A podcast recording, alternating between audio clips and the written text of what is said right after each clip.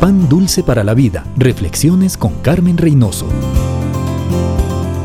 Hay países que se precian de ser muy evangélicos. Estadísticamente tienen un 30 y 40% y algunas en África hasta el 80% de cristianos. Lo paradójico de estos países con estadísticas tan altas de creyentes es que no se ve cambios en sus estructuras. Sigue la corrupción, la pobreza, el desempleo. Uno esperaría que con tantos creyentes siendo luz, siendo sal, se verían cambios significativos. La Biblia describe el arrepentimiento como un dolor profundo de haber ofendido a Dios y una resolución consciente de cambiar.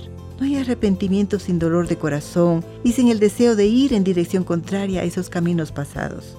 Amigo, usted y su país pueden ser bendecidos, como dice la palabra de Dios, pero tienen que humillarse, orar, buscar el rostro de Dios. Y si se convierten de sus malos caminos, Dios promete oír desde los cielos, perdonar sus pecados y sanar su tierra. Empiece a orar.